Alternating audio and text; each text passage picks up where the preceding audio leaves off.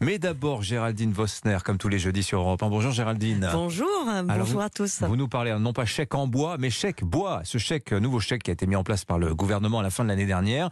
Vous voyez en lui une espèce d'aberration à la fois sanitaire, sociale et écologique. Oui, c'est sans doute au coin du feu à Noël que le président s'en est aperçu dans la forêt des aides distribuées aux Français, mais par brassée, hein, pour le carburant, la rénovation, le vélo, le covoiturage, l'électricité, le fioul, le gaz.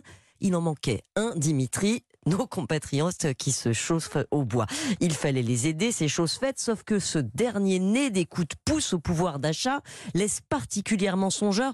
On aura rarement vu un dispositif aussi mal calibré. Alors pourquoi vous nous dites ça? Il y a des Français modestes en qui se chauffent au bois et ils sont bien contents de revoir ce chèque qui coûte quoi 100 euros, c'est ça? Euh, Alors entre 100 et 200 euros, l'aide euh, que, que, de 50 vous aurez, à 200, pardon, de 50 à 200 euros selon euh, que vous vous chauffez avec des granulés de bois ou des bûchettes. Là, c'est moins de sous parce que c'est moins vertueux.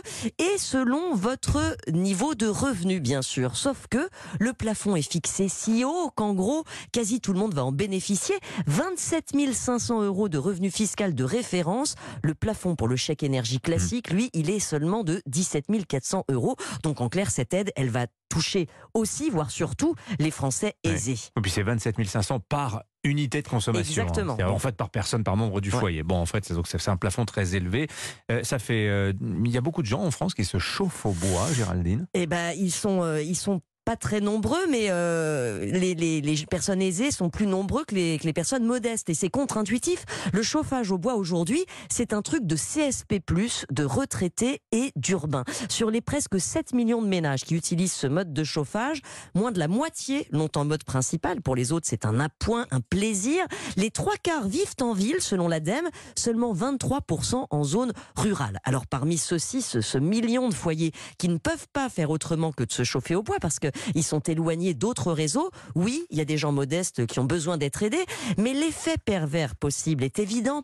Des gens qui gagnent trop pour toucher le chèque énergie pourront demander ce chèque bois, même si c'est pas leur mode de chauffage principal. L'administration fiscale n'aura aucun moyen de les repérer. Alors ça, c'est la bizarrerie sur le plan social. Vous parliez aussi pour ce chèque bois d'aberration écologique et sanitaire. Mais alors pourquoi? Ben Parce que le chauffage au bois n'est pas vertueux du tout. Il émet moins de CO2, c'est vrai. Il est mais c'est un énorme diffuseur de polluants atmosphériques. La première source de pollution aux particules fines en hmm. France, c'est le chauffage au bois avant les voitures. Il émet plus de la moitié des particules ultra fines les plus dangereuses, des émissions qui causent 40 000 décès prématurés chaque année en France. Je vous le ah rappelle, hein. c'est pas rien. Ouais, donc subventionner massivement cette pollution sans le moindre message pour alerter les gens des dangers de leur vieux système, c'est consternant. Arrêtez-moi si je me trompe, Géraldine. Le gouvernement veut développer le chauffage au bois. Ben oui, parce que sur le papier, c'est super. Les nouvelles chaudières à granulés avec filtre